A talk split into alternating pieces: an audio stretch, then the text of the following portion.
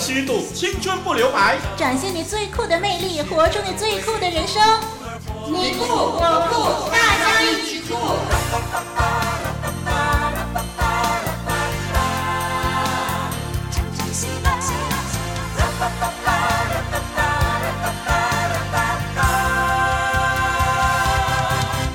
是收听大家一起酷的时间，在这里给您主持节目的是丽文，哎，还有很酷的小姚，听众朋友你好。嗯，那么在节目当中呢，上一集啊，听众朋友还记得吧？就是我们谈到呢环保的时候，讲到各国啊，呃，就是救地球，他们都出了很多很多的巧思妙计哦。哎，对，嗯，那么今天呢，我们还要继续的介绍不同的地方，他们呢怎么样的来救救地球哈？嗯、好，我们请小杨你先来吧。哎。好，诶，那在日本呢，他们为了响应环保呢，许多人呢就改用这个电动车来代步嘛。嗯，那为了迎接这个电动脚车的年代的到来哦。日本的家电业的巨擘，这个三洋电子公司啊，他们最近呢就推出了太阳能车，嗯哼，那就是为这个电动脚车提供充电的服务哦。嗯嗯，那这一款的太阳能车啊，它安装了四面的这个太阳能板，嗯，然后呢，未来啊就将在路上跑跑走了，那为有需要的脚车供电，哇哦，然后呢是节能又环保的哦。嗯，很好哎，对，真的很好，那可以储藏吧？要不然晚上怎么办呢？对，嗯，好，我们来说肯雅啊。嗯、那么肯雅的太阳能炉 DIY，嗯，是怎么说呢？就是这个有一个人叫做伯莫，他定居在肯雅，他就自己制造了一个叫做阳春太阳能炉，啊、呃，据说是可以减少烧柴取火啊，呃，这个一来呢可以保住树木啦，二来呢又不会对这个环境造成严重的污染。啊、呃，这个薄墨这个人呐、啊，他在纸皮箱呢，就先铺了一层反射金属薄片，嗯、然后再涂上黑漆，啊、呃，为的就是大量的吸收太阳能。那么它的上头呢，再铺上一块透明的盖子，保存热度，使到这个锅子里头的水加热，那么它就可以用来煮开水啦，跟一般的炉子一样啦。嗯，它的热度呢，足以杀菌哦，也可以用来烹调。哇，好了不起哦！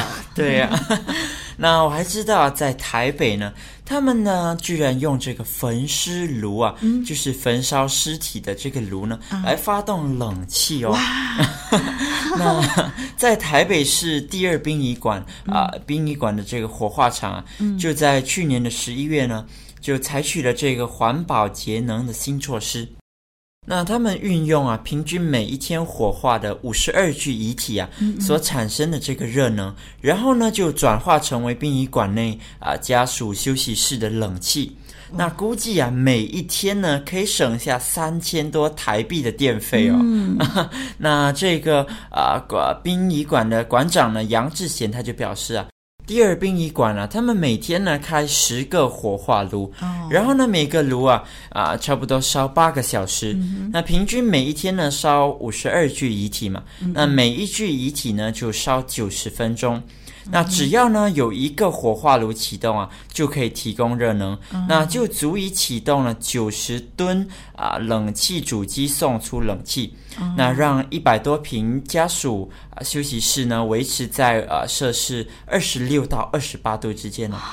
那传统的冷气机啊需要一百瓦的电力嘛，嗯嗯，嗯，这套吸收式冷冻主机呢只需要三瓦哦，哇那就差不多省下了九十七八千的电力哦。哇这省下这个电力已经很惊人，而且是用焚尸炉哎，对呀、啊，真的无奇不有哦。嗯，好，那么你知不知道荷兰啊？荷兰呢用这个养猪的粪便来发电 啊，养猪呢不单单能够生产火腿跟咸肉啊，嗯、还能够发电呢。这个荷兰南部呢，斯泰克瑟尔这个猪农啊，霍尔雷福特斯的这个养猪场呢就。饲养了两千七百头猪，嗯啊，为了响应政府呢鼓励制造和使用环保能源运动，他就让这个工作人员呢将猪只的这个排泄物呢就送到猪场里头一个生物沼气发电厂的分解槽里头，嗯、啊，利用这个猪群排泄物呢，制造生物沼气发电。啊，你知道什么叫沼气哈？沼就是沼泽的沼啊，嗯、沼气就是那个植物呢在地底下或者水底呢受到霉菌分解。而产生的气体啊，就叫做沼气。这种沼气呢是可以燃烧的。那所以呢，他们就利用这个猪粪呢，呃，来制造这个沼气发电。啊，猪粪跟这个草里头的这些劣质的谷物啊。呃，胡萝卜汁等等其他有机废物呢，就混合以后呢，呃，通过这个细菌就分解产生沼气。嗯。那么当沼气呢被吸入发电机呢，就能够产生电能喽。嗯。啊，过剩的电力呢还可以转供给国家电力网使用哦。哇，荷兰的政府呢，就今天呢，每兆瓦呢一百七十七吨啊，那就是差不多是人民币一千六百块了。嗯，哇，那么就这个呃，今天呢就是呃鼓励他们的。那目前呢，荷兰呢大概有五十座的养猪场运营这个沼气厂，哇，可以省下很多钱了。对呀。嗯好，那么接下来呢，介绍最后一个就是英国啊，嗯，呃，你知道水泥吧？水泥呢，以前就是被人家认为说它是排放二氧化碳，导致全球气候变暖的罪人呢、啊。嗯，可是呢，聪明的这个英国科学家呢，他们就发明了一种方法，开始呢转变了，就是把水泥呢变成了吸收二氧化碳的有力武器了。哇哦，嗯，这个总部呢设在伦敦的这家公司的公司首席科学家呢，他就说呢，这种新型环保的水泥的诞生，就意味着水泥行业啊，从一个重大的二氧化碳排放者，到重要的二氧化碳吸收者的角色的转变。以前是二氧化碳排放者，现在变成了二氧化碳吸收者。那么这家公司公司呢，Novacum 的水泥呢，就以镁烯酸盐为基础原料。那么它不单是在制造过程当中比标准水泥需要的热量少，而且在硬化过程当中啊，还能够有效的吸收空气中的大量的二氧化碳。那这就使到生产总体上呢是一个呃碳负性嘛，就是说它不单不会排。排放碳，而且还可以帮助减少碳。对，哇，那么每吨的水泥呢，能够吸收零点六吨的二氧化碳，因此啊，就不会产生这个碳的足迹了。太好了，是不是？哎呀，其实呢，只要肯动动脑筋啊，花花心思呢，嗯，其实就可以很酷的保护地球哦。哎，只要大家一条心，不但能够改善地球，而且还会继续享有地球上的丰富资源。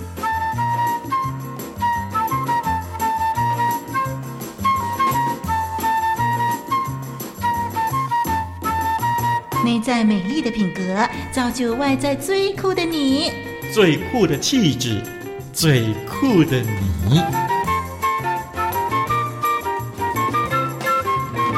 今天要介绍一个很酷的气质啊！叫做高空弹跳，哎，这是一种很刺激的游戏哦。嗯、玩的人呢，背后就绑着一根呃坚固的绳子，拉着自己，然后就往下跳啦。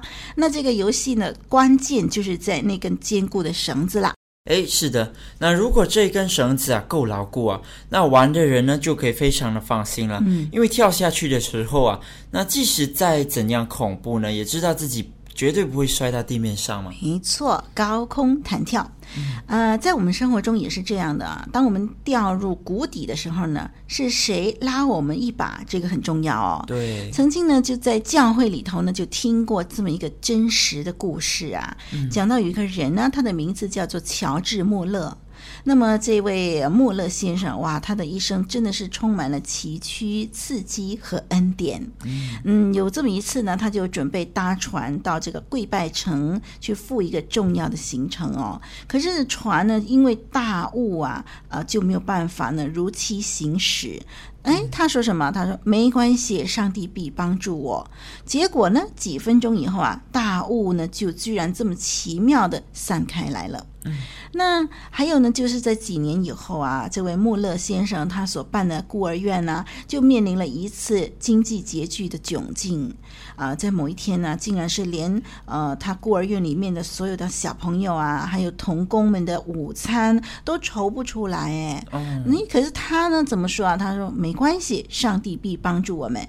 哈，十分钟以后，有两台的卡车啊，就载着面包缓缓的驶过来。哎，哎，到底是怎么回事呢？哎呀，真巧！但是其实是上帝的安排哦。原来就是啊，附近有一家的工厂呢，呃，临时停工，这个面包商的面包呢就临时没有地方送。哎，他们就远远看到这附近有一家孤儿院，就送进来了。啊，真的是上帝帮助他们有午餐吃了。对。呃，那么还有一次，就是穆勒先生跟他的同工们呢，就面临了一个很重大的危机。嗯，呃，大家呢都期待事情能够有所转圜呐。嗯，呃，他还是那句老话啦，就是没关系，上帝必帮助我们。结果呢，事情到最后是没有如愿转还。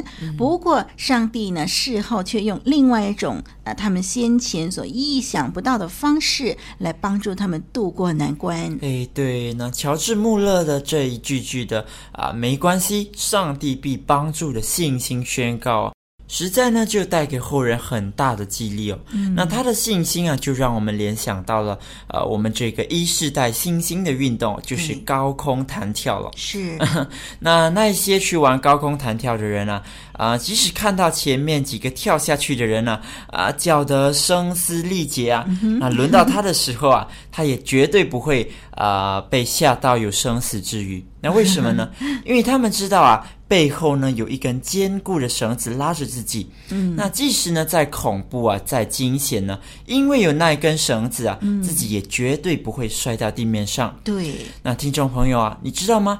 如果你愿意让上帝来掌管你的生命啊，那么你的背后呢也绑了一根的绳子哦。嗯，那那一条的绳子啊，就是上帝了。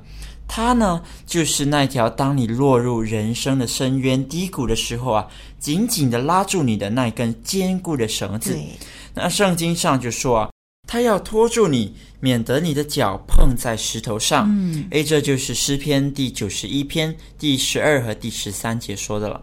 那人生啊，总有面对低谷的时候嘛。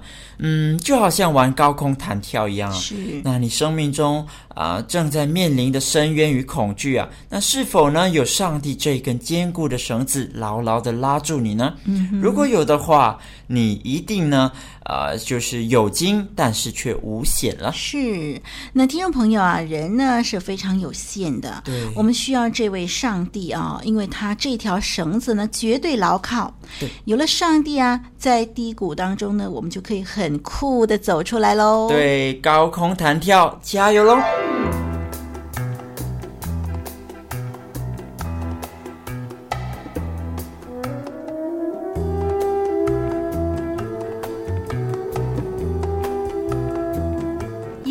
展现超级棒的心灵交流，一个与您追求真正酷的节目，大家一起。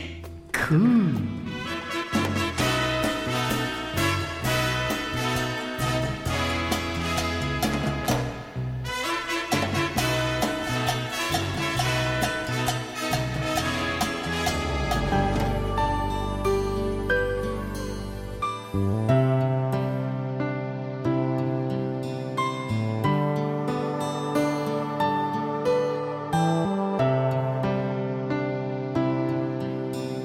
个个奇妙的人生，一次次奇妙的转变，是你主耶稣改变了我的生命，丰富了我的人生。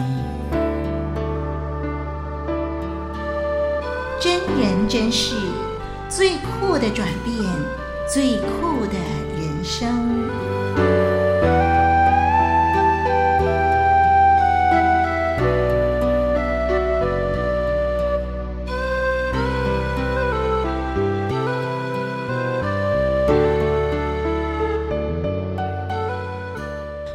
生里头呢，有很多很多的转变啊、哦，成长的过程里头呢，有很多不同的阶段。那我们会看到呢，有一些人呢，他们的生命啊，哇，转变得很奇妙，很美丽呀、啊。那所以呢，在节目当中呢，我们常常呢会给大家介绍一些很感人的一些的见证，一些很很奇妙的转变。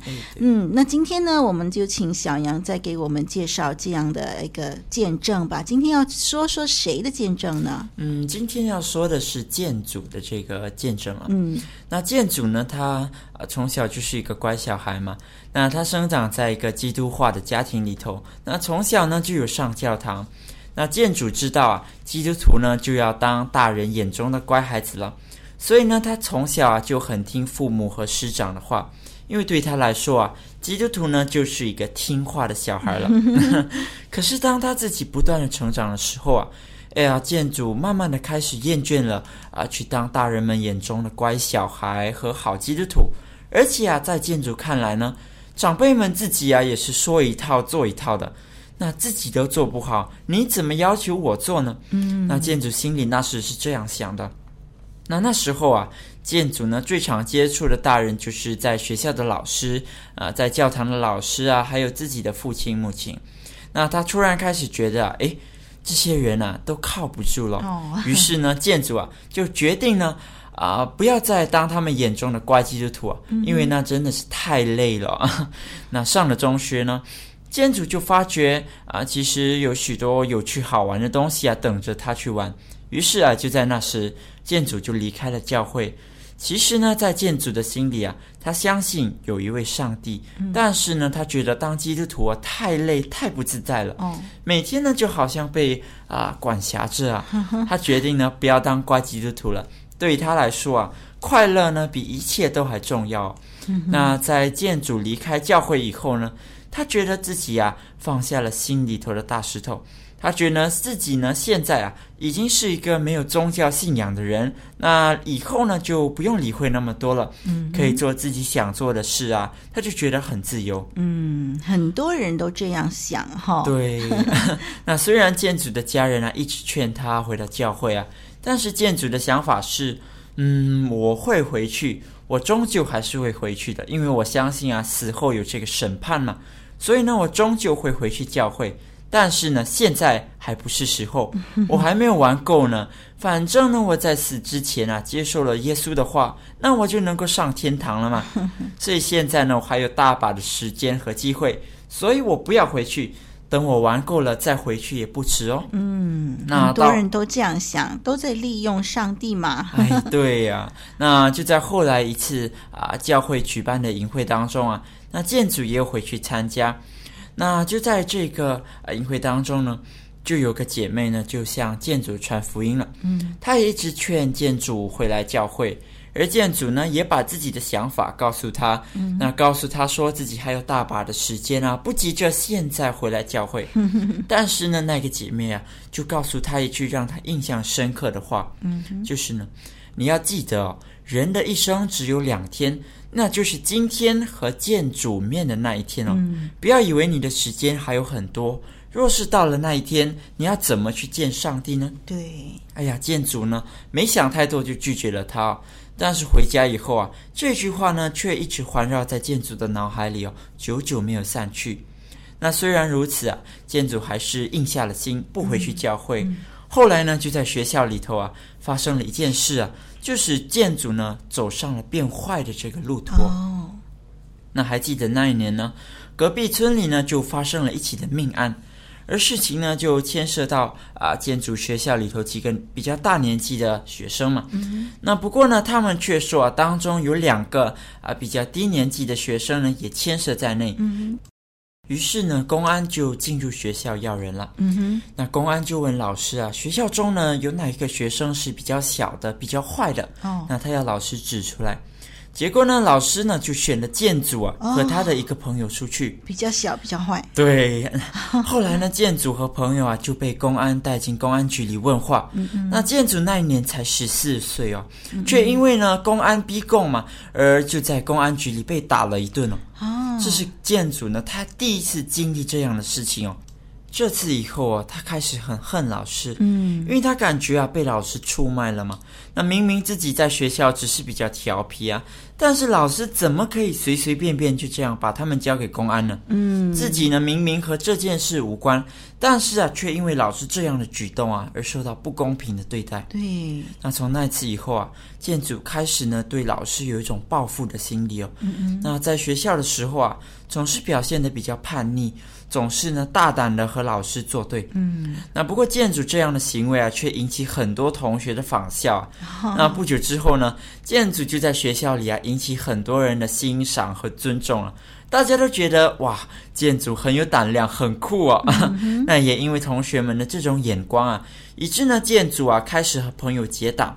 那靠着做一些事情啊，来引起众人的目光。嗯，那渐渐的啊，建筑来到学校的目的呢，已经不是要读书了，而是呢去追求这种啊朋友间欣赏的眼光。嗯，于是呢，建筑去学校的时候啊，书包里带着的已经不再是课本了，而是一些器具。诶，哦，什么器具呢？就是用来撬开东西的器具哦。嗯那建筑总会和朋友一起的逃学，然后呢去撬开别人的家里，然后进去偷窃哦。哇！那每天都是这样，不断的做坏事哦，不断的找钱。嗯，那他们就会用这些的钱啊来购买香烟啊，买游戏机啊。那每天不上课啊，嗯，就是去做一些啊很没有意义的事情。嗯，后来就有一次啊，建祖呢和几个死党就发生不和了，啊，之后呢，他们就被带上这个公安局。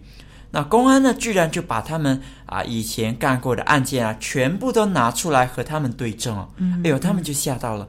因为之前他们以为公安都不知道这些事情嘛。嗯，那怎么知道？其实公安呢、啊，已经调查的一清二楚了。那结果公安呢，就把所有的案件都列下来，要向他们逼供。嗯，那建筑啊，就感觉有点不知所措了。因此呢，他就向上帝祷告。那还好呢，建祖的死党啊，后来都把所有的案件都招认了嘛，所以呢，建祖啊就不用招认任何的事情，也因此呢，他就侥幸呢啊就没有留下这个案底了。嗯。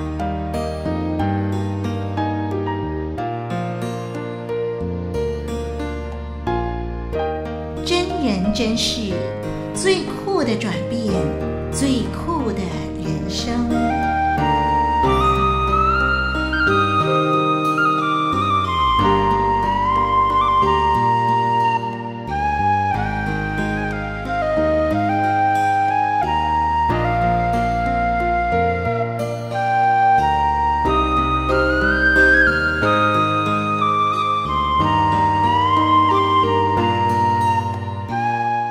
那建筑啊，就经历了上帝的眷顾，但是呢，他的心里啊，还是非常的刚硬哦。嗯，我觉得就是说，上帝其实其实给他一个机会嘛，对，不是说上帝呃，就是没有看到他的罪恶吧？嗯，但是呢，建筑啊，他还是没有想要回去教会的念头，哦嗯。虽然他经历了上帝的恩典哦，嗯，他自己还是觉得，哎，时间还是很多，还不是时候回去教会啊。结果后来呢，又发生了几次的事情啊。呃，而这个建祖呢，他就为了躲避一些的追捕啊和麻烦呢，就逃到几个的地方去。那之后呢，他又回到了自己的家乡哦。这时候呢，他的教会的老师啊就来找他，希望呢把他带回教会。嗯，那建祖也觉得，嗯，是时候回去了。那之后呢，有一次啊，建祖的朋友就发生了意外嘛，所以建祖呢就去医院捐血给他。怎么知道啊？捐完之后呢，建祖就突然感觉好晕、好冷哦，并且呢，自己的手臂啊也缩了起来，整个人就感觉啊动弹不得哦。那突然间呢，他就好像体会到了死亡的挣扎，他真的好怕哦。于是呢，建祖呢就诚心的向上帝祷告，他真的向上帝悔改了。就在那一次呢，他觉得啊啊，人生真的是没有办法掌握。那他自己走到了这样的地步呢，真的应该回到上帝的面前寻求上帝了。嗯。那后来呢，整整一年的时间啊，建祖呢就把自己关在家中。他想说啊，用这年的时间啊，好好的改掉自己的坏习惯呢。他想说，嗯，不参与外面的朋友啊，自己就能慢慢的改掉啊恶习了。嗯。那在那一段时间里头啊，他想回到教会，但是奇怪的是啊。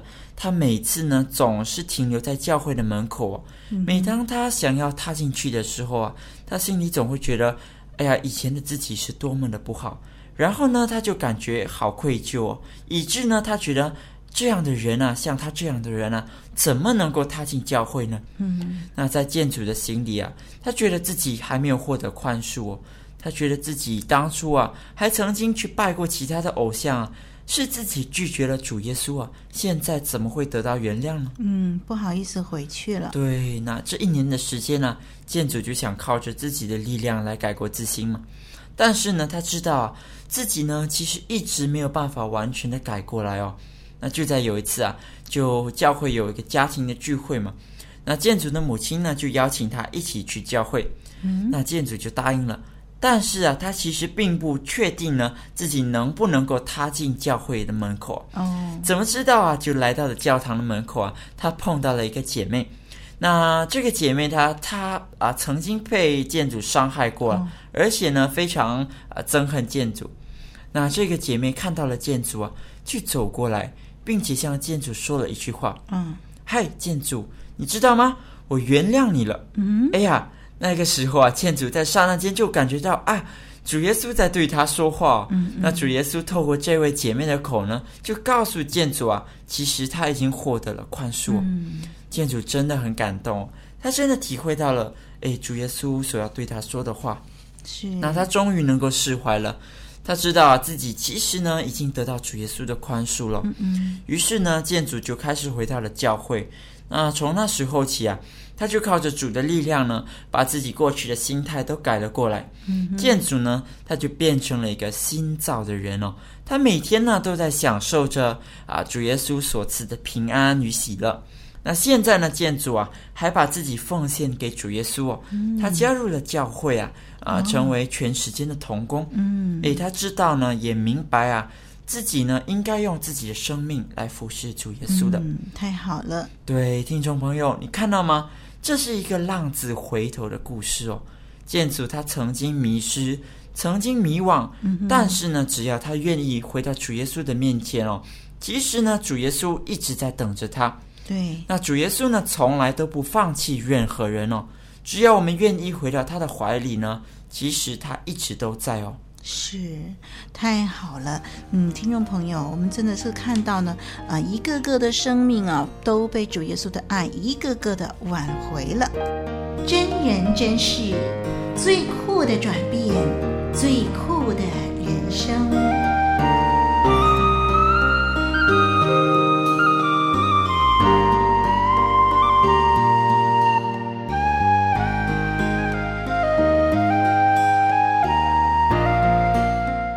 别动，打抢！啊，老兄啊，你你别伤害我，有话好说啊！少啰嗦，快交出来！我没有钱，我真的没有钱啊！谁要你的钱？快把重要情报说出来！这哦，电邮地址是 t k h u e k 二零零四 at yahoo dot com。那网址呢？网址是 w w w dot living water studio dot net。我终于获得情报了！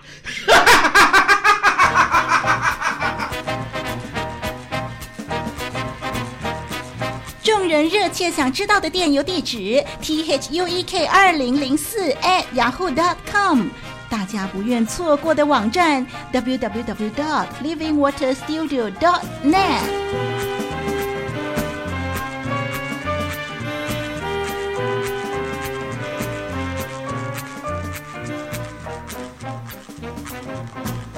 今天呢，小杨想要送给听众朋友的这个金玉良言呢，是出自圣经以弗所书第二章八到九节。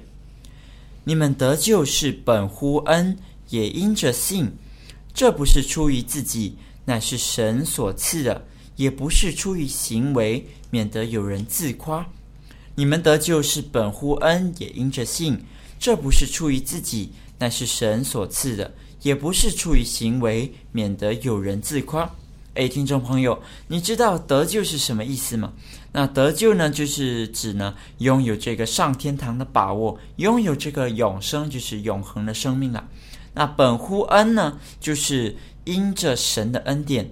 那因着信呢，信啊，就是指信心，那就是对天赋上帝的信心哦。其实很多时候啊，那很多人都啊相信有天堂。而他们呢，总会觉得啊，只要在今生呢多做善事啊，啊多积功德啊，就能够上天堂。那换个方式来说啊，他们觉得呢，能够以行为来换取啊，来赚得这个永恒的生命。那我想呢，其实这是一种呃不太正确的观念哦。是。因为呢，主耶稣啊，在这节经文呢，就说得很清楚了。那我们能够上天堂啊，是因为神的恩典。对。那什么是恩典呢？恩典呢，就是本来不配得却得到。嗯嗯。那上天堂啊，是一个啊何等高贵的荣耀。对。那我们原本是不配得的，但是上帝爱我们，所以呢，他愿意把这个永恒的生命呢，当做一份礼物送给我们。那上天堂啊，是一份来自神的礼物，而礼物呢，当然就是。啊，当然我们就不能靠着任何的行为来赚取的了。那也不需要我们付上任何的代价，而这份礼物的代价，其实呢，主耶稣已经帮我们付上了。是，哎，听众朋友，一份那么美好的礼物啊，神要送给你。你愿意接受吗？嗯，听众朋友，就像建主一样哦，他不是靠行为啊，嗯，但是呢，耶稣就是这样的爱他、怜悯他、完全接纳他哦。对，嗯，好，那么呢，这个新年期间呢，我们再来听一首新年歌曲啊。这里呢，又是给大家介绍呢，啊，这个新年歌曲也是一样的，加上了这个属灵的意义啊，嗯，加上了这个基督教的一些的色彩啊。新年喜洋洋，嗯，歌词这么说。又一年呀，春天已到人间，弟兄姐妹欢乐迎新年，万象更新，大地又回春，喜气洋洋，恭喜欢乐年，数算主恩，向神偿还心愿，弟兄姐妹分享神恩典，恩惠慈爱追随在年年，欢欣喜乐充满在心田。又是春天，大家庆祝新年，赞美歌声回响在耳边。旧事已过，翻开新的一页，忘记背后，努力为面前。